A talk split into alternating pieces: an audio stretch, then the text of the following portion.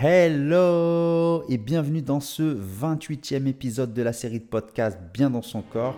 Bien dans son corps, le podcast pour t'aider à perdre du poids durablement et te sentir en paix avec toi-même.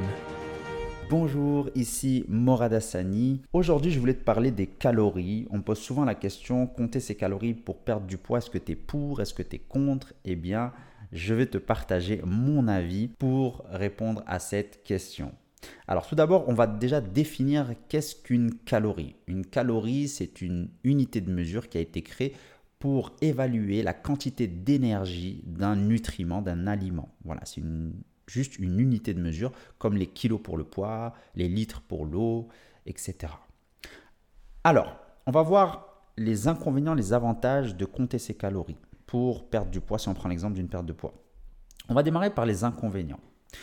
Les inconvénients de compter ses calories, c'est que quand tu comptes tes calories, il faut savoir qu'en fonction des aliments, on peut avoir les mêmes calories, mais pas avoir la même qualité de nutriments. Je m'explique.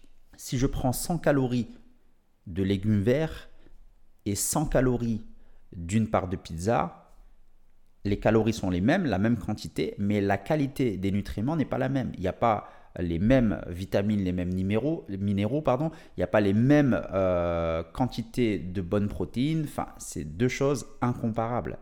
Donc, euh, la qualité des, calories est, totalement différente. Donc, et en fonction de ton organisme, pour qu'il puisse bien fonctionner et pour qu'il puisse euh, vraiment t'apporter des, des, bons résultats au niveau de ta perte de graisse, surtout c'est ce qu'on veut, eh bien, il faut que tu aies des bonnes calories. Donc, si on se fixe uniquement sur le nombre de calories, déjà là, hop, il y a un élément manquant. Et c'est pour ça que je l'ai euh, intégré dans les inconvénients. Le deuxième inconvénient, c'est que le fait de compter ses calories tous les jours, on devient un peu obsédé, et surtout que la plupart des gens qui souhaitent perdre du poids, ils sont un peu obsédés, pas tous, hein, mais en majeure partie par la nourriture, par leur poids. Et si en plus, tous les jours, plusieurs fois par jour dans la journée, je dois rentrer, euh, qu'est-ce que je dois manger et savoir combien de calories je dois manger, bah, c'est assez pénible déjà et en plus ça peut être très frustrant parce que si un aliment que tu veux manger, bah, ça t'indique que ça dépasse ton apport calorique, bah, tu restes un petit peu sur ta faim et là on rentre dans de la frustration, donc on rentre dans un engrenage malsain. Le troisième inconvénient, c'est que euh, compter ses calories, pour moi il manque beaucoup de paramètres. C'est-à-dire que tout ce qui est paramètres psychologiques, émotionnels, tout ça n'est pas pris en compte ton niveau d'énergie est rarement pris en compte. Peut-être qu'il y a des applications qui le font, mais encore, c'est pas très précis. Et compter ses calories, en général, c'est fait par une application.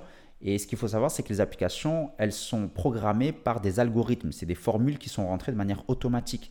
Donc, il n'y a pas de l'humain, c'est un robot et il ne peut pas prendre en compte tous les éléments extérieurs comme ton niveau de stress, euh, comme je disais, les paramètres psychologiques, physiologiques qui sont à l'intérieur de toi et par rapport à ta morphologie, plein de paramètres en fait que l'application à elle seule ne peut pas faire.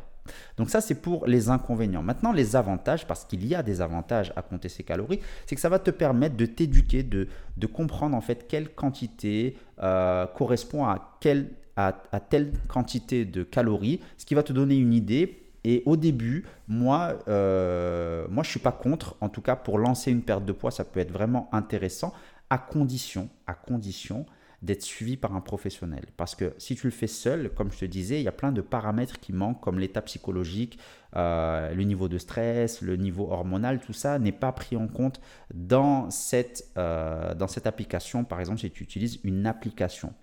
C'est la raison pour laquelle, pour moi, c'est bien parce qu'il y a des avantages et moi-même, euh, sur certaines personnes avec qui je travaille, j'utilise le comptage des calories, mais par contre, il y a plein de paramètres que je prends en compte et c'est pas juste euh, un comptage de calories classique en fait. Donc l'avantage c'est que comme je disais, si tu es suivi par un professionnel, c'est bien, ça va t'aider, ça va te donner des repères, ça te permet justement d'avoir un contrôle sur ta perte de poids et savoir exactement combien tu peux perdre.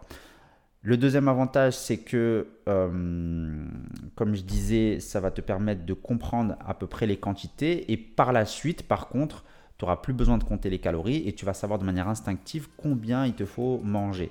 Et c'est la raison pour laquelle je dis que c'est bien dans un premier temps pour lancer ta perte de poids, mais plus tard, il faudra apprendre à gérer ton alimentation sans compter les calories parce qu'on ne peut pas faire ça toute sa vie.